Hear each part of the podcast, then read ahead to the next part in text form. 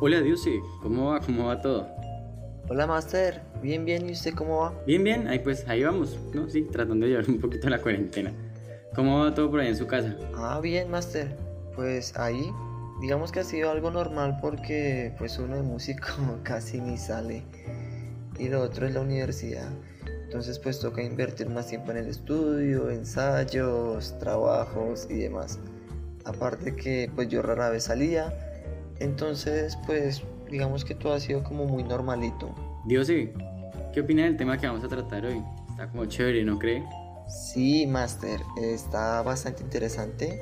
Digamos que es como un tema con ese toque picantico, ya que pues es algo que se vive en el día a día, es algo muy curioso que se vive en el día a día del músico y del artista en general. Pues yo tengo una invitada súper especial pues para hablar sobre este tema. Ella, ella es mi prima. Sí, usted y su familia llena de artistas. Ah, la familia, la familia. Claro. Valentina, ¿estás por ahí? ¿Me escuchas? ¿Me sientes? Hola, Juaco. Hola, Vale, ¿cómo estás? Te presento. Eh, vale, él es Diosemiro. Diosemiro, pues ella es Valentina. Hola. Mucho gusto, Valentina. Mucho gusto. Bueno, comencemos. Eh, vale, cuéntanos un poco acerca de ti. No sé, cuéntanos tu nombre completo, qué haces. Eh, preséntate. Mi nombre es Valentina Alicia Vergara, estudio estudios literarios y edición en la Jorge Tadeo Lozano. Voy como en cuarto, quinto semestre, tengo una editorial, se llama Valveco y pues no sé qué más te cuento. Principalmente entré a estudiar literatura porque me gusta mucho el mundo de los libros, o sea, conocer lo que es la literatura en general, porque pues la carrera se trata de estudiar la literatura, pues en general valga la redundancia. Pero lo que más me llama la atención es esa construcción que hay desde cuando un autor entrega un manuscrito al editor o a una editorial y comenzar como todo ese camino que es empezar a hablar, buscar colores, la paleta, la forma de editar, cómo hacerlo, las diferentes maneras de hacer pues todo. Entonces eso me parece algo muy interesante y por eso empecé a estudiar esta carrera, que claro, es la única a nivel nacional con ese título. Se puede decir que en Latinoamérica solo existe una carrera con este nombre, porque generalmente estudian estudios literarios o literatura y hacen una maestría en edición o un posgrado o pues algo así. Y esta carrera es completa, casi que son dos carreras en una, se puede decir. Entonces, me forjo como un ojo de editor que uno al principio dice, no, chévere, súper fácil. Y no, no es nada fácil. Pero digamos que para mí la literatura es algo de amor, amor al arte, así como el amor a la música, amor a la literatura. Es eso. Exacto, es, prácticamente lo mismo que nosotros. O sea, el trabajo que tú realizas es el que realizan todos los editores, no solamente hablando de libros, música o otras cosas. Es como que el artista te entrega a ti el trabajo en, en obra gris y tú te encargas como de moldearlo y darle las formas que él mismo quiere. Sí, digamos que es como el trabajo que realizan los productores en el mundo de la música, ¿cierto? Que pues el cantante entrega un diamante en bruto y pues ya el productor es el que se encarga de que esta canción u obra se convierta en, en un boom, en algo fenomenal, en una obra maestra. Sí, claro, pero digamos que en autores nuevos, los editores y los correctores de estilo le pueden meter un poco más. Pero si vamos a hablar de personajes como Saramago, de García Márquez u otros, son personajes que tienen su estilo forjado. Entonces es imposible que llegue un editor y le meta mano que llegue un corrector de estilo. Literalmente lo que se hacía con esos grandes autores y lo que se hace con algunos que están vivos. Se pasa el manuscrito y el editor hace lo que tiene que hacer, nada de corregirle ni nada, porque muchas veces es la esencia. Tú coges un libro de García Márquez y no hay muchos puntos porque a él no le gustaban las cosas separadas, ese era su estilo. Pero cuando hablamos de los traductores es como diferente, pero siempre se conserva el estilo del autor, que obviamente es reconocido, porque pues digamos que se ponen como histéricos. Cada quien es propio de su estilo y así lo deseo. Uno como editor tiene que tener muchísima paciencia con los autores, ¿no? Pues es un trabajo duro, pero muy, muy duro. Claro, o sea, algo que decíamos en el podcast anterior la parte del toque personal le da en resumidas palabras pues el sabor a lo que vamos a producir. Mm, yo tengo una pregunta. Ese trabajo que ustedes realizan obviamente es de la mano del autor, ¿cierto? Pero ¿el autor está presente en todo el proceso o no? No, te cuento. Editar un libro se tarda entre seis meses a un año. O sea, no es algo como que, listo, el manuscrito está y de una. No. Hay que pasar por diferentes etapas. Hay que hablar con el autor. Obviamente, cuando es un autor reconocido, hay que hablar de derechos de autor. De cuánto tiempo tendré los derechos, porque pues así funciona. Entonces el autor te dice tipo, ven, yo te doy los derechos de mi libro, pero durante estos cinco años y nada más. Y tú te puedes lucrar con eso durante dicho periodo de tiempo. Hay diferentes formas. Generalmente uno no se mete como editor en un proyecto si no tiene la ganancia por lo menos del 25%. O sea, recuperar lo que ya invertiste y tener una ganancia entre el 25 y 50. Pero ya cuando hablamos de escritores en masa, como García Márquez, un 10% es ganancia. O sea, imagínate, un 10% de miles de millones de libros vendidos. Obviamente no tendrás problema en ganarte solo un 10% de la parte. Entonces, pues esto desde la parte económica. Pero sí, de eso se trata. Y hay que hacer mucho. Hay que ir de la mano de los diseñadores que son la parte gráfica. Porque hay que ver qué contiene el libro, qué portada le vamos a hacer. Realmente nosotros a lo que tú le llamas portada le tenemos otro nombre como muy científico como los botánicos a las plantas. Entonces es algo así, algo muy curioso y muy, muy bonito. Hay un nombre para cierto tipo de ediciones. Tenemos el de tapadura, que es de tapadura, obviamente, ese nombre lo dice. Rústica, que son los que más hace Planeta. Entonces es algo bonito, la verdad, las diferentes formas de encuadernación. Yo por ahorita estoy en el proceso de aprender todas las formas de, pues, editar un libro Em, los tipos de papel, los tipos de encuadernación y el para qué requiere eso, ¿no? Porque no hay una encuadernación, cuadernillos expuestos porque sí, o cuadernillos internos porque sí. Hay una razón que le da como el estilo del libro que el editor le quiere dar a esa publicación. Sí, o sea, igual, como lo vemos, digamos, en el tipo de cualquier compositor, ya sea un literato, un músico, cualquier persona que quiera expresar un arte, pues va a estar siempre tratando de diferentes formas a entender el por qué. En el caso de los músicos, pues metí esta nota por tal motivo, este acorde por esto, esta dinámica por esto y, y, así. Sí, todo tiene un porqué. Quería resaltar algo que dijiste y es que tú nombraste a García Márquez y pues hay algo curioso de él. Pues todos sabemos que es un grande, pero no sabemos qué tan grande es. Y resulta que su obra 100 años de soledad ocupa el primer puesto entre las 100 obras más importantes de la literatura universal. O sea, un escritor colombiano ocupa el primer puesto con su obra y compite contra grandes obras como lo son Romeo y Julieta, Hamlet, El Quijote de la Mancha, El Señor de los Anillos, Narnia, la misma Biblia. Pero hablemos de algo importante que narra el autor en Cien años de soledad. Y es que nos cuenta de la masacre de las bananeras que hubo acá en Colombia. Y eso es brutal. Sí, sí. En Las Venas Abiertas de América Latina de Eduardo Galeano nos, nos cuenta cómo fue eso y pues fue algo brutal. También podemos hablar de Isabel Allende, escritora peruana. Recientemente me leí su libro y este habla sobre la historia de su familia que pasó por muchas adversidades y eso influyó en la historia de Chile y Perú. Entonces, si nos damos cuenta, autores latinoamericanos hablan mucho de la historia de esos países, en especial cuando ha habido violencia. Entonces García Márquez, obviamente como un exponente gigante para Colombia, pero él, como ustedes sabrán, fue periodista. Empezó ejerciendo su profesión y él al principio no tenía cómo escribirse en años de soledad. El tipo comenzó a escribir, pero le dijo a su mujer que necesitaba un tiempo.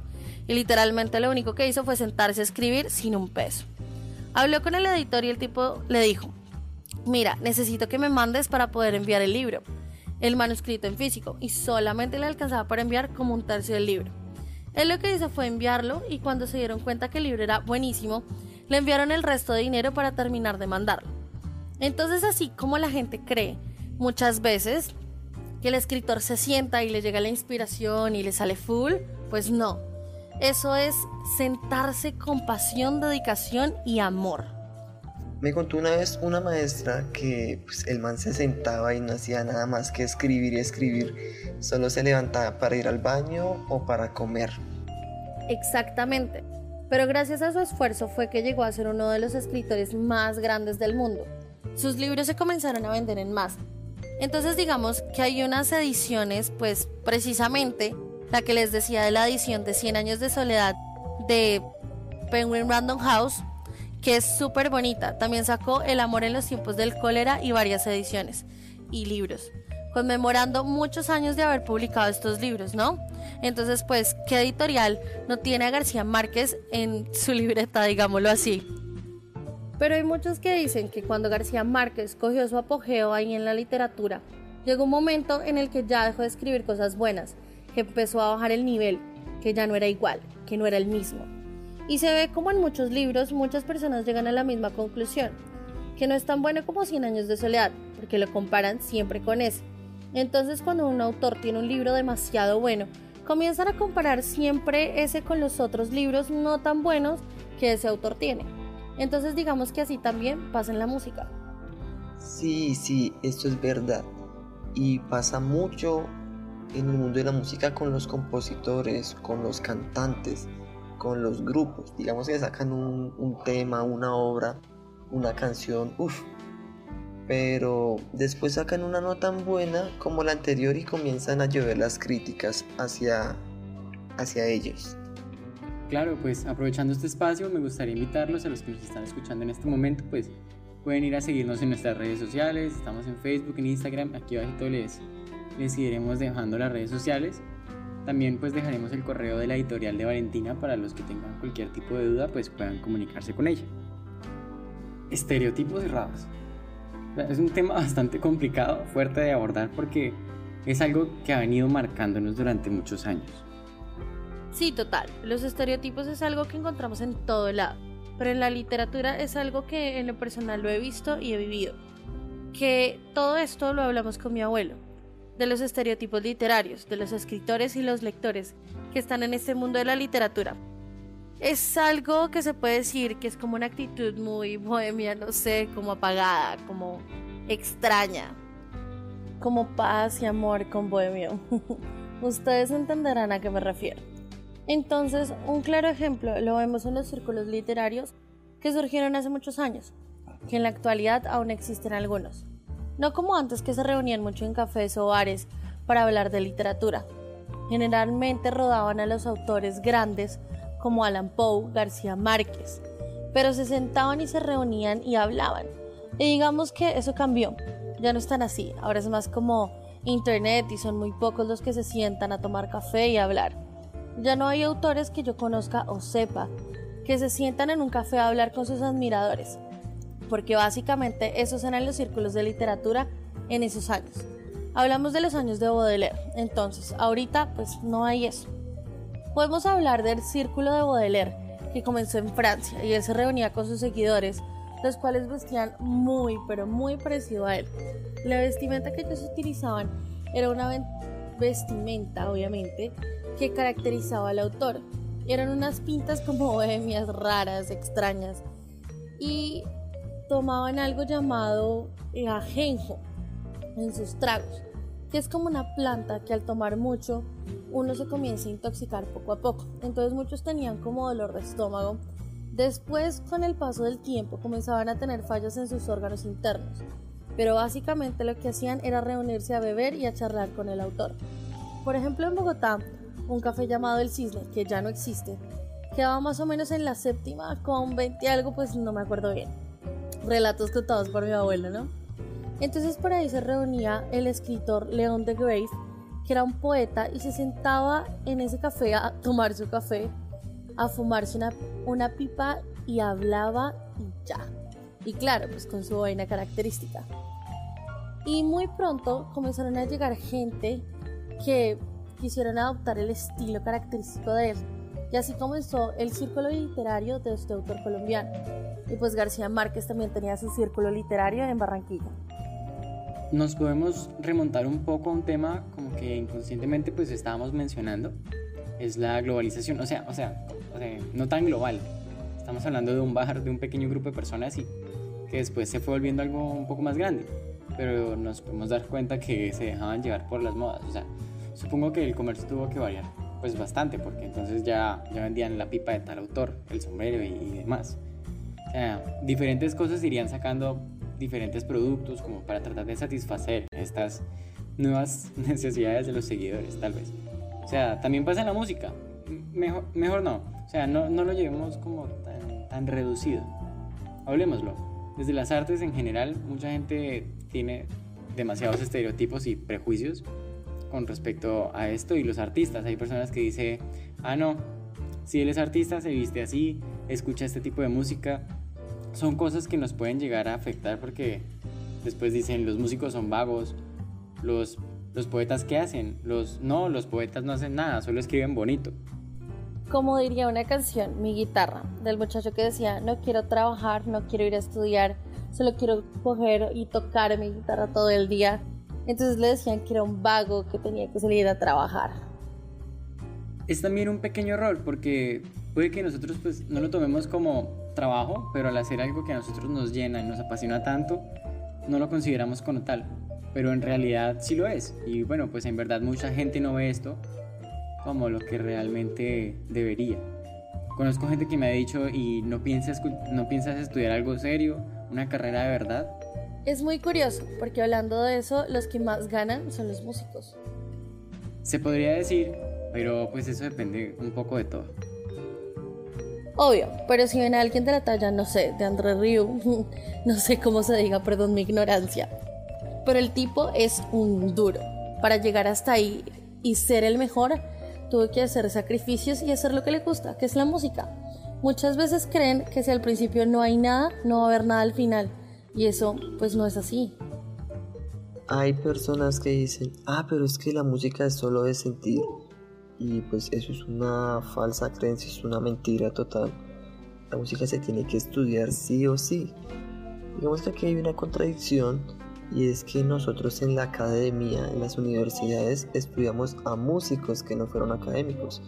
Mozart nunca estuvo en, en la academia, pero pues Mozart era una bestia, era un prodigio desde que nació hasta que murió.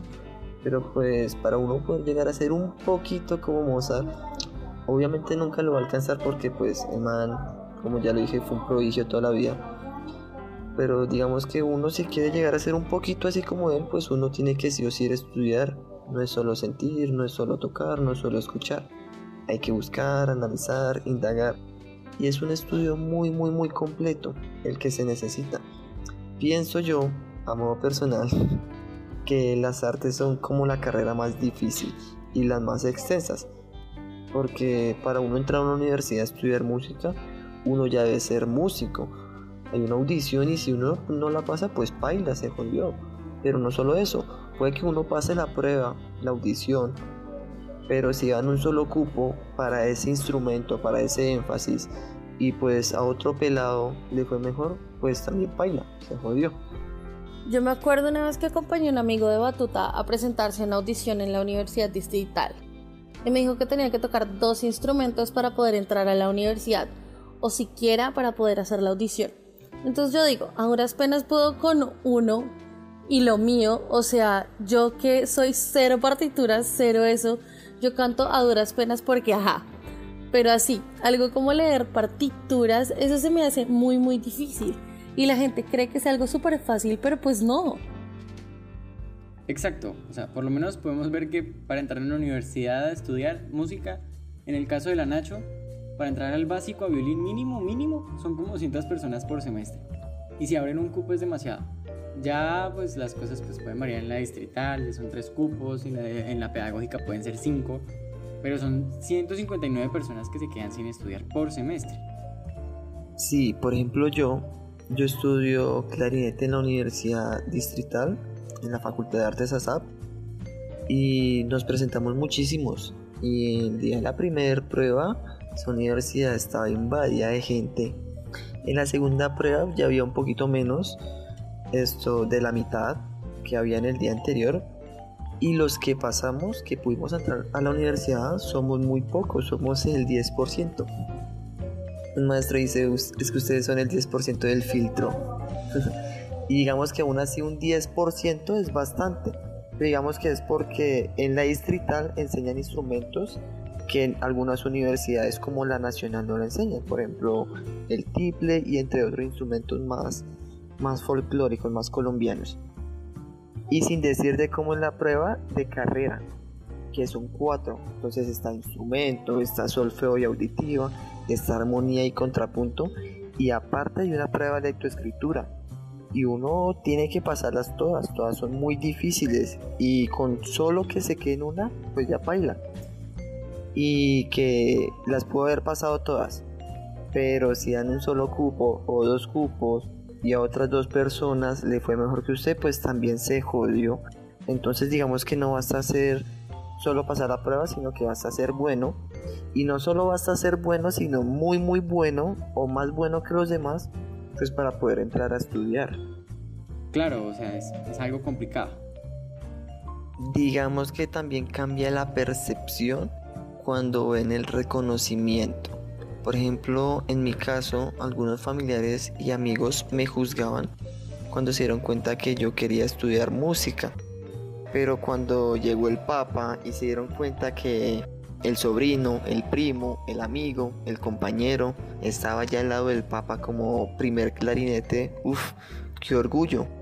Pero hace unos meses que decían, ¿en serio va a estudiar música? El año pasado esto fuimos invitados con unos maestros al Festival Nacional de Intérpretes de Música Colombiana en Jumbo Valle del Cauca. Y cuando mis amigos y algunos familiares vieron por allá en televisión, uy, qué orgullo.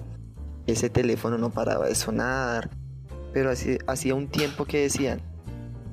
También cuando estuve con la banda Sinfónica Santa Cecilia en el concurso nacional de bandas en Paipa y subí una foto con el premio, con el lancero de plata en Facebook, muchos familiares comentaron y llamaron a mi mamá, uy, qué orgullo tener un músico en la familia, qué orgullo el músico de la familia, que sea clarinetista principal de, de la banda, que salga adelante en las fotos. Pero, o sea, ¿qué decían antes?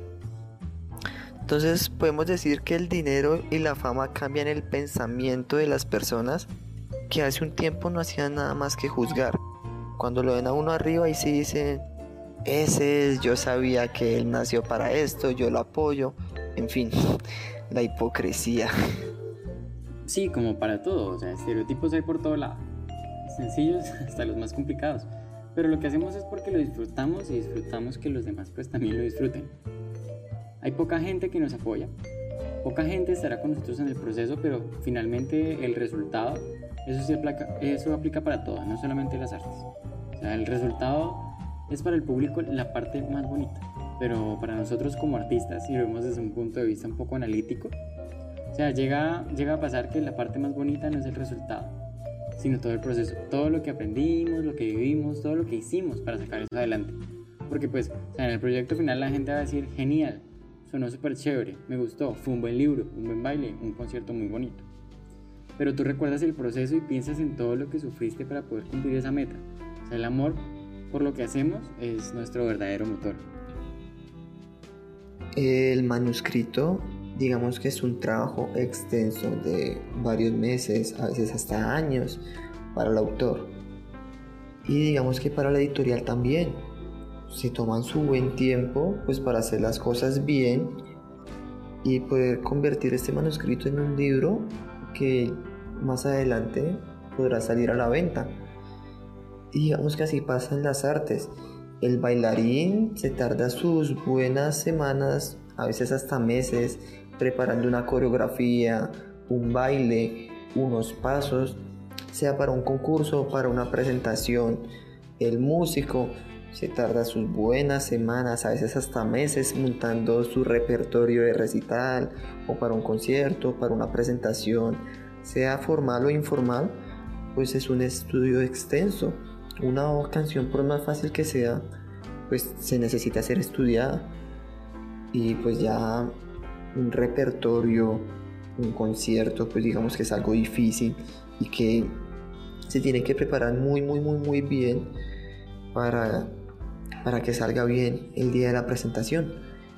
Y digamos que todo esto que nombré es curioso porque nosotros, los artistas, tardamos mucho tiempo preparándolo pero el manuscrito es un libro que tú te puedes leer en unas pocas horas, en un día, dependiendo qué tan extenso sea, qué tan extenso.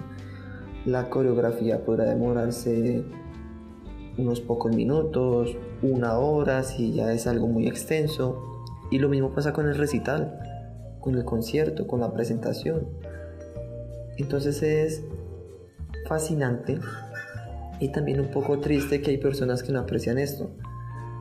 Nosotros nos tomamos nuestro buen tiempo preparando las cosas muy bien, pues para que el día de la presentación salgan muy bien. Y hay gente que, pues, que solo mira al final, pero no mira como todo ese proceso por el que nosotros tuvimos que pasar para dar ese resultado. Hice un trabajo en el que duré muchísimo tiempo en terminarlo y la sensación de por fin haberlo hecho fue muy buena. En especial cuando el profesor y más el que uno admira lo aprueba. Cuando lo finalicé y el profesor me dio una nota de 4.9 porque no da 5. Fue algo muy gratificante el ver todo el trabajo que hice, empleando las diversas habilidades y cosas que nos enseñó y la recompensa o el resultado que tuve fue algo muy bonito. Es algo pues como de todo, ¿no? O sea, la música no es solo tocar. En el proceso de aprender la obra, muchas veces debemos buscar la manera de, expresar esos sentimientos que tiene esta pues al público y el poder hacerlo es como, como un premio. O sea, porque tu objetivo se ha, se ha realizado pensando en, en quien te escucha. Es como un intercambio entre el emisor y receptor, debido a que las artes nos llevan no solo a lugares felices, sino también a los más tristes. Marcel Proust decía en uno de sus escritos que un libro te lleva a lugares o cosas que viviste, a recordar experiencias de la vida que quizás habíamos olvidado. Y eso es lo que sucede con las bellas artes, con la música, la pintura, la fotografía y demás. Considero que el arte es fundamental para cada persona. Corrijo lo que dije con respecto a la vida sin música no es vida. En realidad, pues la vida sin las bellas artes es morir en vida, o algo así como vivir en un mundo sin oxígeno. Claro, incluso es una manera de desahogarse cuando uno se siente triste, para pasar el tiempo, para recordar como lo dije anteriormente. Por ejemplo, cuando uno ve una pintura, recuerdo a mi hijo, aclaro, no tengo uno, pero sí una perrita, es mi bendición, la verdad. Hay muchas cosas en cuanto al arte que me hacen recordar a ella. Para los que dicen que el arte no vale la pena, si buscas en tu armario de vida, te darás cuenta que tienes canciones, fotografías y pinturas que tienen mucho valor e importancia en tu diario vivir. Sí, muchos de ellos nos recuerdan a personas, momentos, sentimientos y además pues tienen una asociación increíble en donde muchas veces te, te reviven ese instante. Bueno, pues muchas gracias a todos los que nos estuvieron escuchando a los que nos acompañaron, a los que se agendaron para escucharnos el día de hoy. Eh, esperamos que lo hayan disfrutado, que se hayan tomado un buen café, porque como ya lo hemos mencionado aquí, un café pega 3-3 con, estas, con este tipo de conversaciones, porque, no sé, como que la información baja un poco más chévere. Eh, Valentina, no sé, de pronto ¿Tienes algún recomendado para, nuestros oyentes para que puedan disfrutar de esta cuarentena? Pues quiero recomendar como unos libros muy buenos como para leer en cuarentena, como tipo Fahrenheit 451 de Ray Bradbury, 1984 de George Orwell y Un Mundo Feliz de Adolf Huxley.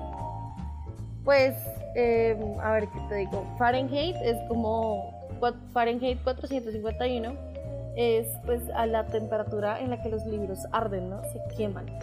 Y 1984 George Orwell habla como pues estos libros que les digo son como de mundos utópicos y distópicos que precisamente es lo que estamos pasando en este momento que nunca creímos que fuera a pasar, ¿no?